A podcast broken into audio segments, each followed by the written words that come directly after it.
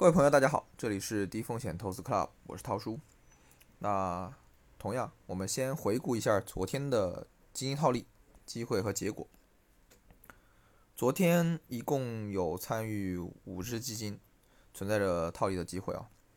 新泉合宜按照收盘价溢价百分之零点七零，吃肉百分之零点五四；富国天惠溢价百分之零点三一，吃肉百分之零点五一。新泉趋势溢价百分之零点七五，吃肉百分之零点五九；新泉和润溢价百分之零点八三，吃肉百分之零点七零；多肉面板最后是折价百分之零点四九，那吃面百分之零点六五。那有肉有面，呃，最终还有所盈利。那嗯，再来看一下我们今天的一个市场行情。那今天呢？上证指数是跌了百分之二点一二，深圳成指跌了百分之二点一七，创业板指跌了百分之二点一二。那最近的一个市场下跌的元凶啊，主要还是美债利率的上升。那今天呢，嗯，银行、地产、保险板块一批顺周期性的股票大跌。那这些股票呢，不光是基本面啊，大家众所周知的好，而且。他们这些股票契合了经济复苏阶段顺周期的一个投资逻辑。那这些股票呢，今天大跌，那意味着市场恐慌已经进入到了多杀多的一个局面。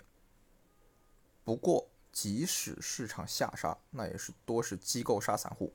那我还是仍然按照计划持有主动型 LOF，那把投资这一块交给优秀的基金经理。让他们去做择时或者去做调仓，我自己就做好自己套利的这一部分。我们来看一下今天吉思路估值的一个溢价率。那新权系列，我们可以看到前二到四依然有较高的一个溢价率，那我也都参与了套利。那富国天惠呢，我们可以看得到，嗯。在按照收盘价显示，只有百分之零点二九的一个溢价率。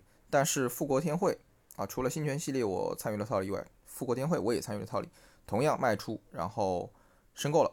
就如我昨天在微信群里面跟大家交流的一样，套利能否吃肉，不仅仅取决于尾盘的一个溢价率，还得取决于，还可以取决于你的一个卖点，卖得好，同样相对于我们申购的价格是高溢价的。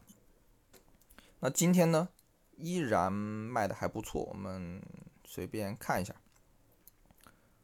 那富国天惠这里有显示一个卖点，我下午卖的，卖的还不错。嗯，新泉和润这里我们也能看到，新泉系列大概都是差不多都是这个卖点卖掉的，卖的也都还不错。嗯，那卖的还不错的情况下呢，我可以，也就是说，我今天如果参与套利，我能够。赚到更多的一个溢价吧。那好了，今天就说到这里。